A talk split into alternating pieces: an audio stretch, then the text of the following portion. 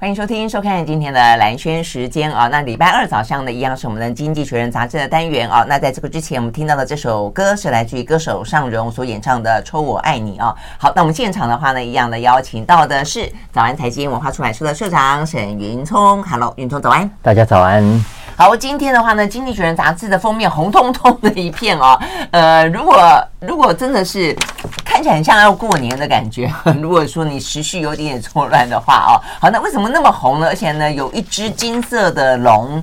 好，这边讲到当然就是红色中国啦哦，所以通常看到中国如果没有意不是看到红色没有意外的话呢，反正不是中国就是俄罗斯。好，那这个金色龙当然就是讲中国啊。那这边讲到的是 Peak China，呃我。这个部分看起来，这这只龙我就跟 你说，这只龙怎么搞的，好像骨折了哈。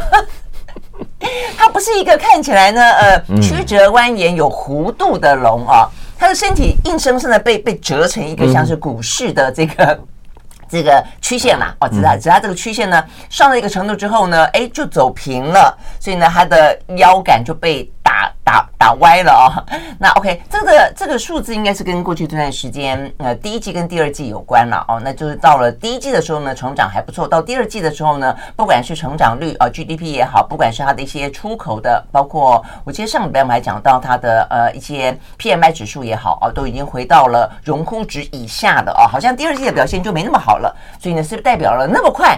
才疫情解封没多久哦，看起来呢，好像中国大陆呢，他们呢就是在这个习近平、李强的带队底下，哇，要开始往前冲。才冲了一季之后啊，就到顶了吗？OK，是这个是。哎，我突然想想，听你这样描述，我觉得像拜登如果看了这个封面，已经很满意。对，你看我把这条龙打到骨折。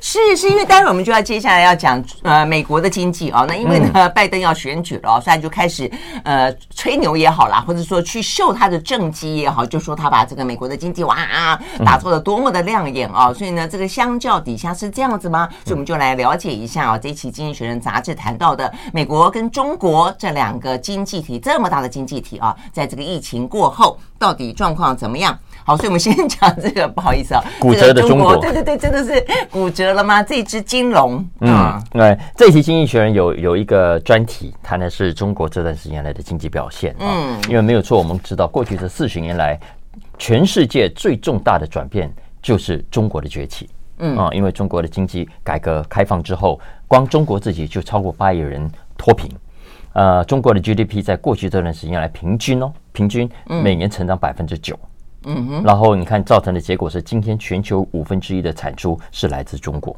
中国的制造能力啦，中国的市场之大啦，基本上改写了全球商场的游戏规则。很多的国家过去不跟中国往来的，哎，现在变成中国是他重要的盟友，也因此呢，在外交上、在军事上衍生出今天我们所看到的一连串的的状况啊。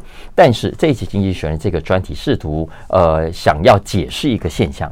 这个现象呢，是他认为中国的经济正在放慢成长，slowing down 啊，呃，成熟了，然后饱和了。嗯，那它依据的呢是原本西方国家的一些经济估计啊。嗯，为什么这么说？因为原本呃，以高盛来说，高盛原本估计中国呢。在二十一世纪的中期，大概就二零五零年，整个经济的规模会超过美国，而且从此保持领先。啊，呃，但是现在高盛的模型修正了，高盛是原本预估在二零二六年会超越美国，嗯，然后在二零五零年会比美国的经济规模大百分之五十。嗯，这是高盛在十二年前，也就是二零一一年估计的。哇，会超过美国百分之五十啊！是的，这是原本很乐观的，在二零一一年的估计。可是快转到十二年后的现在，高盛向下修正了他的估算。嗯哼啊，他认为到二零三五年的时候，呃，顶多比美国的经济大百分之十四。哦，但是也还是会超越美国，会超越美国。因为先前美国之所以之所以有那么大的危机感，就是很多的一些重要的，不管是学术上的，或是呢这个商业的一些机构都预估中国呢很快的啊，在十几二十年间就会啊这个超越美国，所以只是慢一点就是对慢一点。就原本是二零二六年超越美国，现在改成二零三五年超越美国。那原本估计二零五零年的时候会比美国规模大百分之五十，现在认为会大百分之十四而已啊。这算是所有他这边引述的预估当中还算比较乐观的，因为呃，跟他这边引述对中国乐观，对中国的乐观，因为他这边还有引述另外一个是 Capital Economics 啊，呃的预估，他认为中国未来的经济成长始终不会超越美国。嗯，OK，它的最高峰会出现在二零三五年，跟高盛刚刚讲的二零三五年是一样。而当时呢，它顶多就是中呃美国的经济规模的九成而已。哦，这样子，OK，所以这是呃经济学这一期他引述的两个主要的数字。OK，那所以发生什么事情了？因为事实上中国的经济你说放缓，因为我不晓得他讲的是一个这么这么呃整体的呃。议题了哦，那你说放缓，从它过去两位数的放缓变成呢，像在疫情前呃什么百分之六啊，百分之五啊，那事实上已经是一个出现过的一个状况了。但是那个时候大家还讨都还在讨论说，那百分之五、百分之六都还比这个美国多很多啊。哦，所以如果说依照这样的一个，一个是百分之五、百分之六，一个是百分之一、百分之二，从这样的一个区间往上走，也还是会超越啊。但显然的，已经不只是这个样子了，中间应该。而且疫情过后，本来大家都认为说疫情如果的反弹会比较高的，嗯，那所以现在中间有出现更多其他的变数吗？嗯、呃，就短期来说，未来这一年，经济学人在年初的时候，我们之前聊过，经济学人预估是中国从疫情开放之后，呃，他估计会是先蹲后跳，嗯啊，觉得前面第一季可能状况不会太好，但是接下来下半年中国的经济会快速的起飞。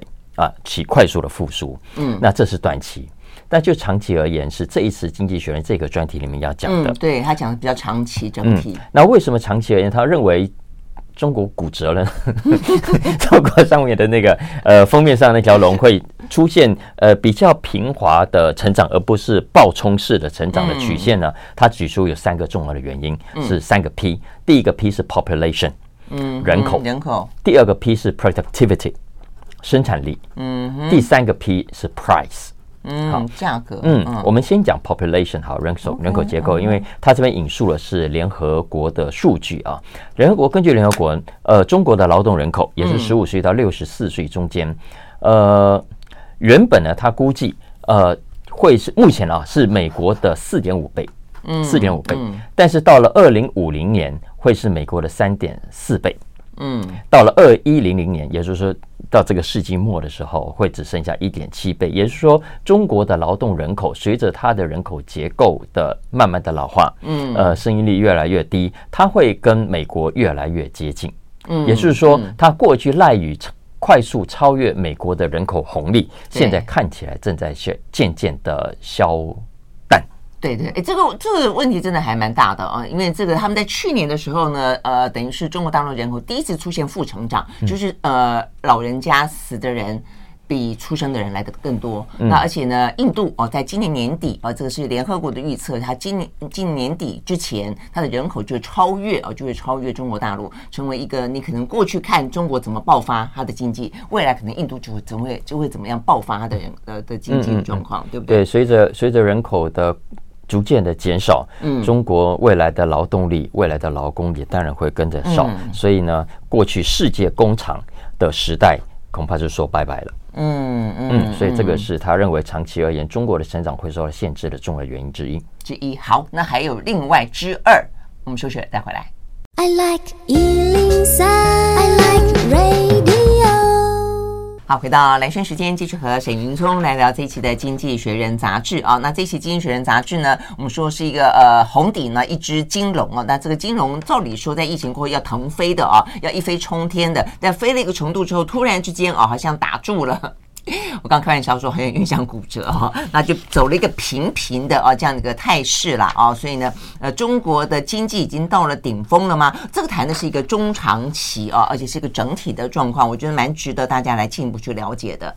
嗯，刚刚讲的经济学人分析的到顶的原因呢，他认为之一是人口的结构，我想这个呃，跟很多的现现在现在的先先进国家都一样的，因为呃，当你人口呃经济发展一定的程度的时候，生育率的生育生产小孩的欲望降低，然后所以造成的人口这个结构是所有先进国家都在经历的，所以接下来包括中国在内的很多呃发展中国家，慢慢也会遇到同样的问题，而这个问题一旦发生的时候，它点出了中国经济未来会面对的。下一个麻烦是 productivity，嗯，呃，生产力的问题啊，每个人的产出也不太容易会成长。为什么呢？当然原因很多，其中一个他举的例子是说，随着人口老化，中国会有更多的资源流向呃，例如老人照护，嗯哼，啊，他原本应该投入更多创新的领域，原本投入更多的生产，呃，结果现在必须回头去照顾呃过去的老人。嗯，再加上，呃，他其实提出现在的中美关系紧张，呃，也是造成中国未来生产力不太乐观的重要的原因之一。嗯哼，为什么呢？因为现在他。要成长，待会我们也聊到，例如像 AI 这种产业，还有半导体等等，它要大幅的成长，需要大量来自美国的设备。嗯，可是现在设备受被掐住脖子了，所以这个对中国来说也是一个重要的限制。嗯嗯。然后呢，我们都知道生产力很重要的来源必须来自更多的创新，而创新需要更开放的环境作为温床。可是呢，从经济学人的角度来解释的话，现在的中国，习近平太强势了。嗯，因为他太强势了，把什么都抓得很紧，也因为抓得很紧，所以就会更少的创新，更少的创新，其实就对长期的国民所得、对国家产出是不利的。哎，在我看，我觉得也是，因为我觉得，但我我的角度是可惜哦。你看哦，过去的像阿里巴巴。他怎么？他几乎在呃，有关于电商这件事情，有关于这些呃中小型耐米级的贷款这件事情，事实上他是走在全世界之先的啊。但是就因为呢，他得罪了当道，就因为他可能真的是太过嚣张了啊，这太过目中无人了，目中无政府，目中无习近平了。哎，突然之间呢，阿里巴巴就就被打打压，打压到了呢，这个必须要拆拆分。但是就在这个同时，你看到呢，哎。苹果几乎照单全收了阿里巴巴，阿里巴巴出信用卡，他也出信用卡；阿里巴巴走电商，他也走电商；阿里巴巴贷款给人家，他也贷款给人家。就最近正在发生的事情，所以从这个角度看，就是说，就至少就商业模式跟商业创新的途径来说，阿里巴巴是走对了。哦，只因为在这个中国的环境当中，中国有特殊的政治经跟经济的生态跟环境，它就不被哦，它就不被鼓励哦，往那么大的方向继续的去去发展。所以，对我觉得对于中国他们来说是有点可惜。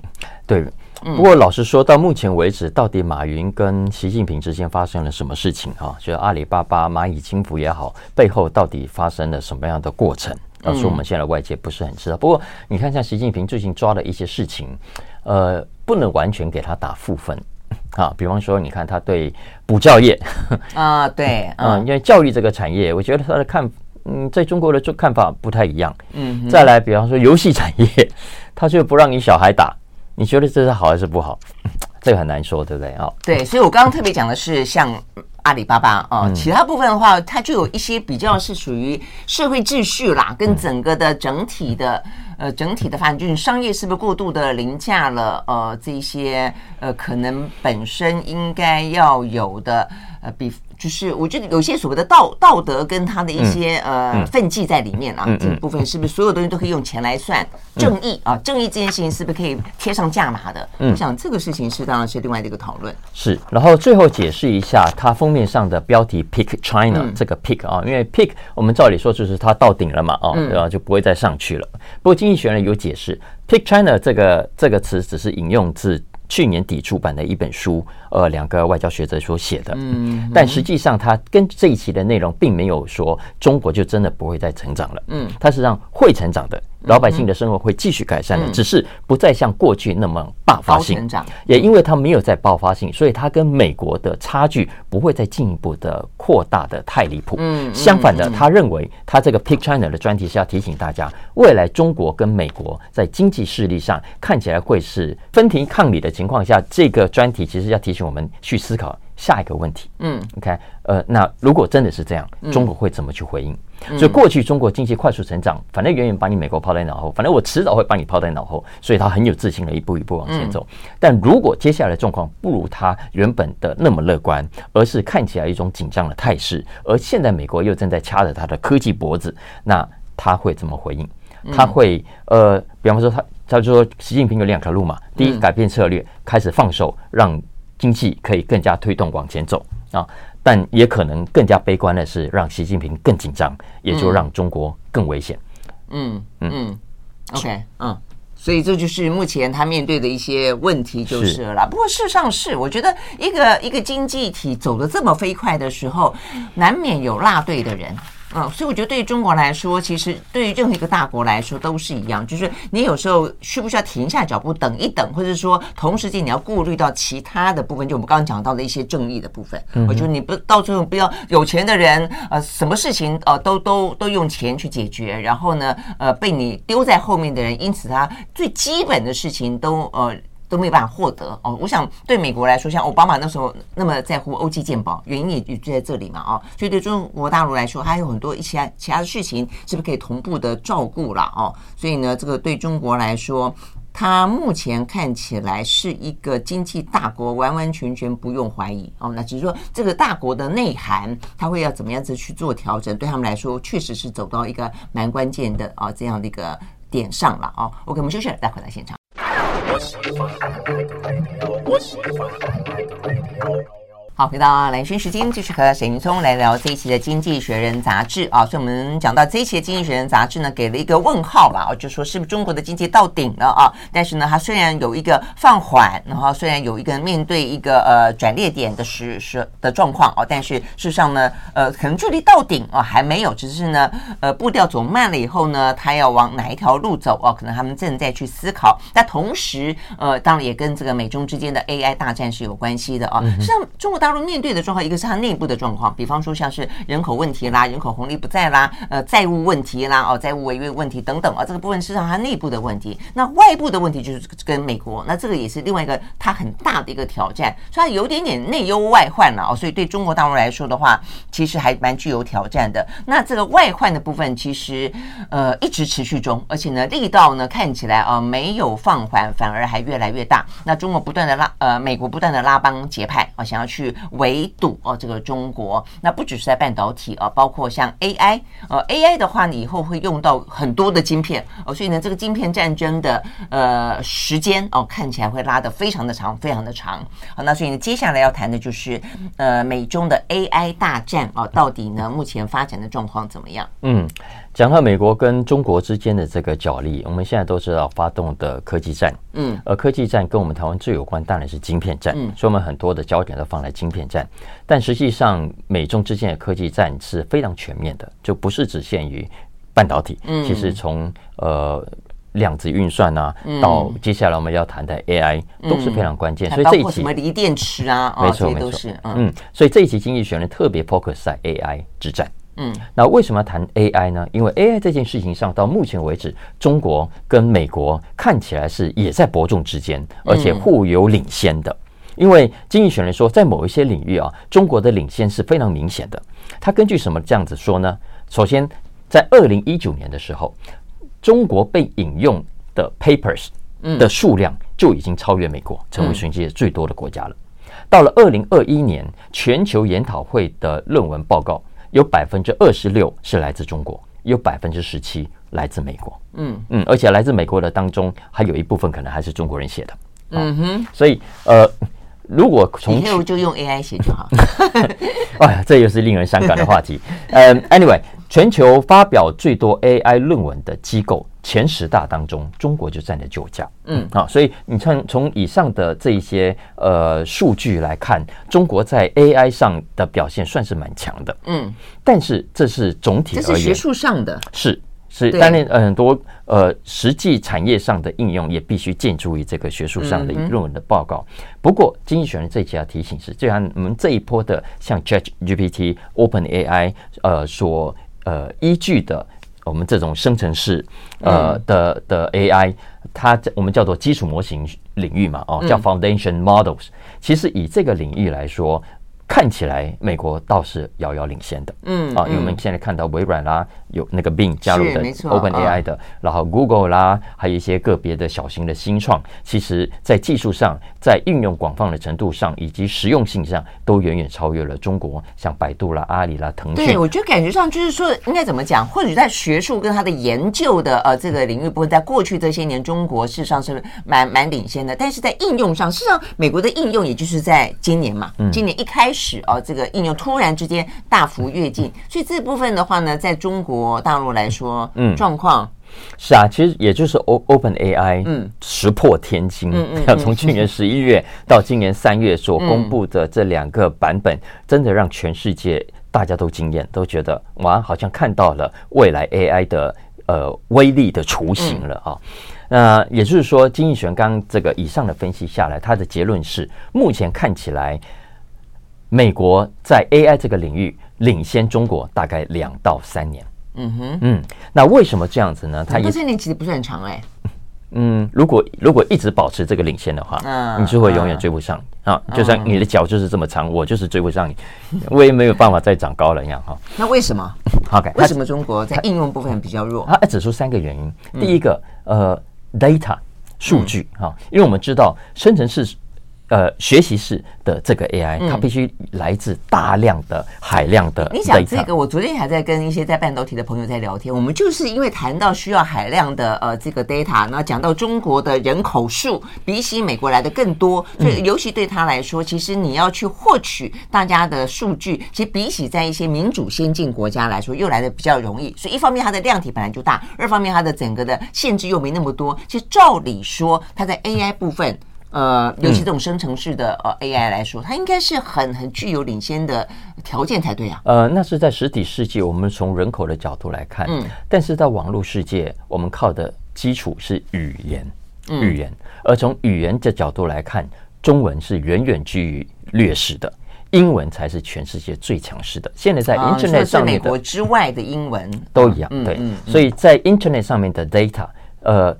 有百分之五十六是英文，对对对。OK，中文多少呢？中文只有百分之一点五。嗯，相较之下，因为我们知道还有西班牙文，还有其他的语言，总共加起来，中文其实占比是远远落后于英文的。这是中文，这是中国在开发 AI 的这种学习式，呃，基础模型式的 AI 的重要的先天上的弱势啊，嗯的限制啊，再加上呃，相较于。英文世界，呃，中国以外的其他地方，我们在网络使用上是相对很开放的，是，但是在中国是相对封闭的。嗯，大部分的中国人用的是微信，嗯，大部分人使用的是微博，嗯。嗯，也因此，而微信跟微博，我们知道它就是英文叫做有墙的花园。啊，Wall Garden 哦，所以它是不利于你在 AI 的学习过程中去抓 data 的。嗯，这没错没错。嗯，所以这也就造成了中国在 AI 的发展上，在这种学习类的呃呃基础模型式的 AI 的发展过程中，处于某种非常不利的位置。这当然也就他后来也有讲了哈，就中国。你你知道，我知道，他当然也知道，所以也正在想办法某种程度的开放，呃，释放出更多的 data 出来，让 AI 可以学习。这是第原因第一。原因之二，我们刚刚讲是软体，接下来是硬体，就是我们刚才上一段有讲到的，呃，美国现在对中国采取全面性的封锁、全面性的封杀。英国的智库呃的研究就发现，中国二十六家呃最大的 AI 研究中心，他说呢，有一半左右必须靠。来自 NVIDIA 辉达的晶片，嗯，那我们知道辉达的晶片现在受到美国的管制，它不可以随便卖给中国，嗯，所以也因此让中国的 AI 的研发。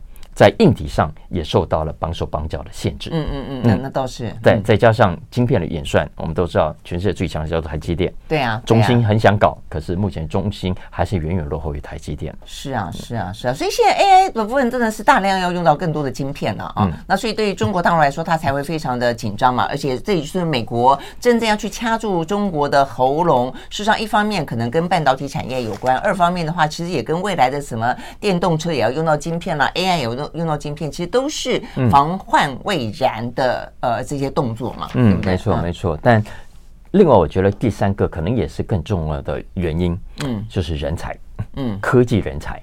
什么样的科技人才呢？外来的科技人才，因为现在在美国搞 AI 的啊，嗯，呃，十个人当中可能有六七个都不是美国人，嗯嗯，俄罗斯的、印度的、中国的。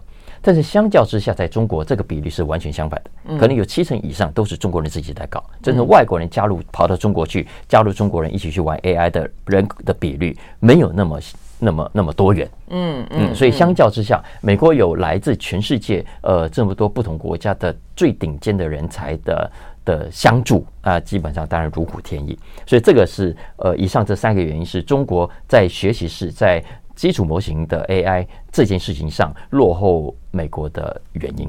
嗯嗯，OK，好，所以看起来其实这样子分析起来哦，真的可能要一段时间了。其实最后一个跟我们刚刚讲到第一个的概念有点像，因为您这个语言的问题，它基本上代表的是过去这几十年来英语是所谓的英语系，嗯，就是全世界是一个英语系主宰的一个世界有关嘛。你看，像我们台湾一样，那么多聪明的脑袋写论文，要 PO 到国际的期刊上面，请问它翻译成哪一个语言？嗯哼，翻译成英文呐，对不对？它发表是用英文发表啊。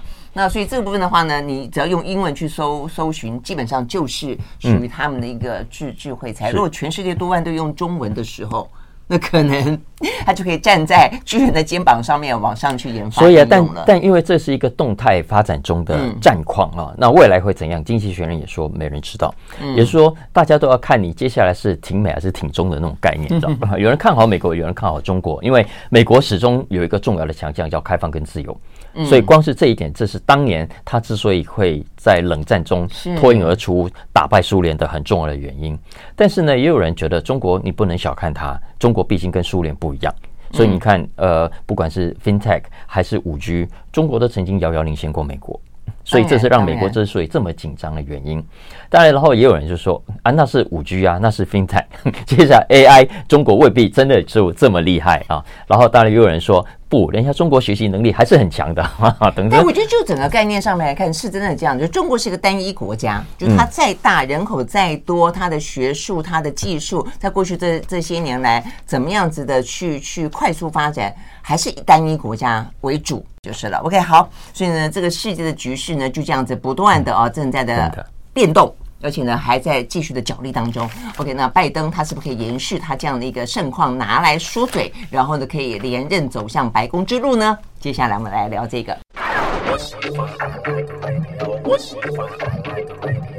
好，回到兰萱时间，继续和呃现场邀请到的沈云松来聊这一期的《经济学人》杂志啊。好，那聊完了中国，聊完了美中大战，然后呢，如果再要这样子说的话呢，美国还是相当程度的啊，这个维持的一个比较是一个领先的态势，所以拜登很得意、骄傲。可是哦，所以你看嘛，你要说要选二零二四，是，然后呢，然后去 选二零二四啊，是啊，因为我你看我把经济搞得这么好，嗯。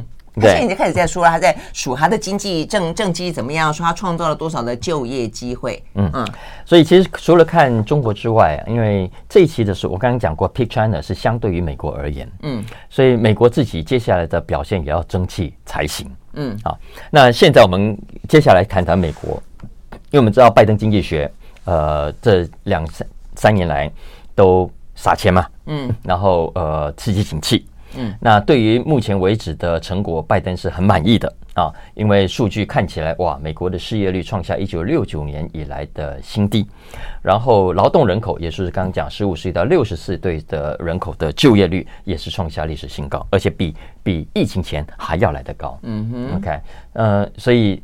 他就说这是他的重要的经济成就，白宫也一直在在宣传啊，哦等等，所以他二零二四觉得自己很有把握，尤其是如果共和党推出来是川普的话，他觉得他可以再次把人家打败。但是这一期经济学人就说，这是你拜登跟白宫的看法，嗯，实际上根据民调，老百姓选民不见得是这样想的。嗯。嗯，因为你拜登，你虽然说啊，这归功你于你这一点九兆的撒钱的纾困计划，呃，所谓的这个 anti 啊叫 Inflation Reduction Act 啊，叫做呃通膨减通膨法案嘛，哈，嗯，对对对，啊，Anyway，呃，但是老百姓不见得这么认为，OK，相反的，老百姓认为，呃，目前为止，拜登的这个计划，尤其是一点九兆的纾困计划。是一直只是在让通膨恶化，嗯，嗯，OK，甚至根据民调显示，有多数的人认为，川普在位的时候经济比较好，嗯哼，嗯，OK，拜登你在位，嗯、你在经济政策上表现还没有川普来的这么好。嗯嗯，哎、欸，这个反映出来的事实上是在过去这一两年间，这个美国的物价飙涨、通膨的数字往上走，是真的到了就一般的庶民百姓很有感的部分。嗯，没错啊。嗯，那呃，经济学人认为。老百姓的这个感受是有道理的。嗯，为什么这么说呢？他举出一个很重要的比较的证据啊，怎么比较呢？他说，其实美国现在的就业率之所以很高，我们刚刚讲的数据，它。可能跟所谓的一点九兆没有什么太大的关系。嗯，因为呢，如果是的话，那照理说，美国相较于其他的先进国家，它的就业率应该比较高，表现是比较好的。如果这一点九兆，因为全世界只有它在撒这么多钱嘛，嗯，所以英国没有，德国没有，法国也没有，所以照理说它应该比别人好。嗯，但是呢，你如果摊开加拿大、法国、德国、意大利，甚至于日本，嗯，，OK，，其实大家的就业率现在都已经超越了疫情之前。嗯啊，日本大概比较慢一点，但也又会超越疫情之前。在 G7 呃这七大呃国家当中，美国的复苏只比英国好一点而已。嗯嗯，OK，也就是说这一波的。后疫情时代的复苏，这一波的劳动参与率，这一波的就业率升高，其实可能跟拜登这一点九兆没有太大关系，因为别人没有这一点九兆，也同样是也一样的。对对对，嗯。但是呢，拜登这一点九兆不是没有效果的，而这效果很明显，就是通膨，也是同样的。你如果跟其他 G7 来相比，美国的通膨是目前最高的国家。嗯，而且你回头去看那个曲线，通膨发生跟拜登的纾困方案是亦步亦趋的，嗯嗯，所以换言之，呃，经济学人就是说，这个 这个拜登的这个撒钱，他自己说，白宫说啊，是这一次的美国就业市场会这么漂亮，就业数据这么漂亮的重要的工程，可是老百姓不这么想，有点像是成也撒钱。败也撒钱，成也纾困，败也纾困，就是纾困到一个点上，没有去踩刹车。所以那个时候，其实上美国，如果大家还印有印象的话，在疫情期间，就是等于是疫情接近，就也是超过那个高峰之后往下走之后，其实美国就开始辩论起说，该不该踩刹车了，要不要呢？呃，这个继续撒钱，是不是要这个缩减，就缩缩紧啊，不要那么继续的量化宽松了。呃，这个资金派对是不是应该结束了？其实辩论蛮长的时间。呃，对对，当然美国的通膨不能完全怪白宫，不能。完全搞拜怪拜登嘛哈，因为包括第一个，也许联总会联准会升息的速度，其实也许也是原因之一。再来。普丁喽啊，普京没事跑去打，是是，因为他们的独立机构照理来说比我们独立一点，嗯哼，啊，所以联准会那个时候，所以有人才会出来道歉呢，嗯哼，呀，那么再加上俄乌战争啊，那也不是拜登能够控制的事情，对，所以呃，在这种情况下，你不完全可以怪他，可是这一点九兆看起来恐怕得到了是正好相反的效果，你原本呃说的好听，想要 inflation reduction，想要降低通膨的压力，结果你反而让老百姓觉得更高的通膨，所以现在美国。老百姓老实说都会觉得，呃，那个口袋变变浅了，嗯，哦，钱变少了。那当然，国际货币基金预估啊，美国今年的经济成长率还是会不错的，而且会是 G7 当中是最好的。不过，sadly，经济学人说，哎呀。拍谁哈，跟拜登没有太大关系，主要还是美国市场、美国劳动力、美国民间的企业生产力的提升所造成的。嗯嗯，OK，好，所以呢，看起来拜登就是想要把这些事情通通好的归自己，坏的都要归别人。当然，他要选二零二四啊，这件事情就是永远当然政政治人物了啊，嗯，或者是我们讲的政客都会这样子说啊，但是呢，呃，这个当然都会有别的呃论述的老百姓或者说他的对手哦，有未必会这样去解读他。好，那但是如果说他的对手真的是川普，那会不会真的好打一点？即便说大家我们刚刚讲了那么多哦，就是目前看起来美国的经济好的部分哦，这个未必是归功于拜登。但是如果真是川普呢？好，我们休息会回来聊聊川普哦。这个川普呢，在上个礼拜呢现身在 CNN，突然间哇，这个好像大家觉得他活过来了啊。那呃，活过来是好的活过来，还是说大家反而看到他的张牙舞爪？休息会儿马上回来。I like 103, I like radio。好，回到兰萱时间，就是和沈云聪来聊这一期的《经济学人》杂志。好，川普。其实聊完拜登，还是要讲一下，因为接下来二零二四啊，呃，白宫会谁入主，对全球的稳定来说是非常重要，所以现在已经大家都很关心这个问题。那上个礼拜，因为剩下一点时间，我们就聊一下。呃，我们都知道五月十号，呃，川普上 CNN，嗯，呃，这是二零一六年第一次接受 CNN 的专访啊。那地点就是在新罕布夏州的市政大厅啊，然后有有证明代表 证明大会在现场。对对对，证明什么证明大会？我们叫做他叫做他的节目名称。他后嗯嗯，然后呃，然后就终于嗯，川普又出现在主流媒体上。OK，因为之前呃被很多的社群平台也就消音封锁封杀，所以大家其实看不到它完整，它只有它自己的平台，可大家不会主动去看。嗯嗯、可是这一次是在 CNN，那就很多人很方便就可以看到了。呃，一看哎，发现就留下来看了。所以 CNN 播这个的时候收视率太好了。OK，但是呃非常好，我手边没有数字啊。OK，呃，但所以他赚到了收视率，可是呢被骂惨了。为什么呢？因为哇、哦，很多人本来就不爽川普的，就觉得又看到这个家伙，呃，故态复萌，嗯，然后美国看起来的政治又会呃被他掀起一阵腥风血雨，因为真的他在呃接受专访的时候，就是就是一副呃他胡言乱语就是了。你你说了胡言乱语，哎，在他支持者眼中，他说的是言之有物的呀。比方说，你说他一月六号那一场。呃，所谓国会山庄暴动事件，对对对，他不是胡言乱语吗？他说要特赦他们，他他觉得这些都是爱国分子啊。爱国是一件事情，可不可以捣毁公务？你可不可以导致别人？哎，他他有，他之所以会这样子，仅死受伤哎。他们之所以会这样，不是他造成的，不是川普的错，那是 Crazy Nancy Pelosi 的错。然后啊，全场就说啊，然后因为那个 CNN 主播就一直质疑他。所以他就他就有些他，所以你这个讨厌鬼，对对对对对对，有。我上个礼拜有看到，有从经济学人说，经济学人说，虽然好吧，用你的话讲，今年经济学人说川普继续的胡言乱语，可是他说有一件事情，是好，经济学人大体这样讲吧，有一件事情倒是说的是真的。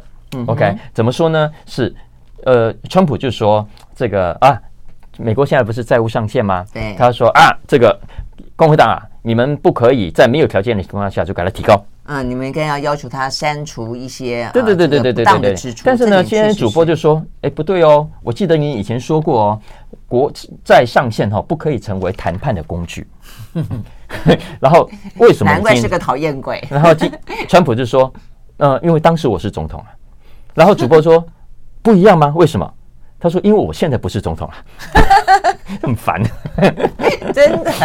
呃，对，所以经济学人这一篇文章哈，大家有兴趣可以去找来看。他我觉得他点的蛮蛮好的点，就是说，呃，没有错，你可以骂 CNN，你又没事递一个大麦克风、大扩音器给川普，让他又在美国政坛上，因为他现在声势很高哦。因为根据最新《华盛顿邮报》跟 ABC 的民调，他现在如果去投票当投票的话，他会赢拜登哦。嗯，事实上，拜登看起来很不妙。”不管是川普还是 DeSantis 出来，嗯，看起来他都会输。以目前的状况来说，嗯，我记得我看过一个民调，他反而就是如果是德桑提斯出来，他会输得更惨。他还蛮喜欢川普的。但你刚刚讲就是说 CNN 呃这个访问了川普之后，似乎让川普的民调更高了一些。是的，是的，就等于是 CNN 变成众矢之的，就是了。但是呢，经济学人就倒过个角度，他说其实 CNN 也帮了大家一个大一个大忙，就是在选举之前就有让大家看到川普。原本是什么样子？再度提醒大家，这样的川普有多么的危险。嗯嗯，就这个家伙，你真的要让他呢重新再回到白宫吗？但我觉得对美国人来讲，坦白说，我觉得也很难选择，因为拜登也确实有拜登的问题，啊、对不对？啊，嗯，所以其实大部分美国人也不想拜登出来选啊，他们也不想看到川普。他们过半的选民是真的觉得他，他觉得他年纪太大了，所以，所以他们都认为民主党应该要找别人，是民主党没有别人啦。所以，所以经济学人跟跟纽约时报他们这些这一派其实都基本上认为，第一个，民主党要想办法有一个人初选出来挑战拜登，嗯、然后呢，这一期经济学人说共和党也是一样，嗯、就说 DeSantis 你们这些人不可以等到呃别人帮你去骂川普，嗯、你要自己跳出来处理他，嗯、自理清理门户，否则你现在不不开始采取行动的话，到时候等他壮大到你们打不败他，呃，共和党就麻烦了。嗯嗯，但我觉得共和党内至少还看到一两个人啊，尤其算是有实力的是这个佛州州长。但是我真的一直很疑惑的是，民主党内怎么会都没有人？哦，就他们难不成也跟我们呃台湾一样，有时候有些政党出现一些世代之间的断层哦，他的这个人才断崖吗？否则的话，怎么会除了贺锦丽，然后呢？呃，但是大家又发现贺锦丽在第一任期当中好像人缘没那么好，这个民调也没那么高，那就发现哎。就没人了，就只好呢，这个拜登继续的老骥伏枥啊，不知道，所以呢，这就是美国目前选举当中的局面跟问题了哦。OK，好，所以呢，这个部分是我们今天《经济学人》杂志的内容。谢谢沈云聪了，谢谢，拜拜。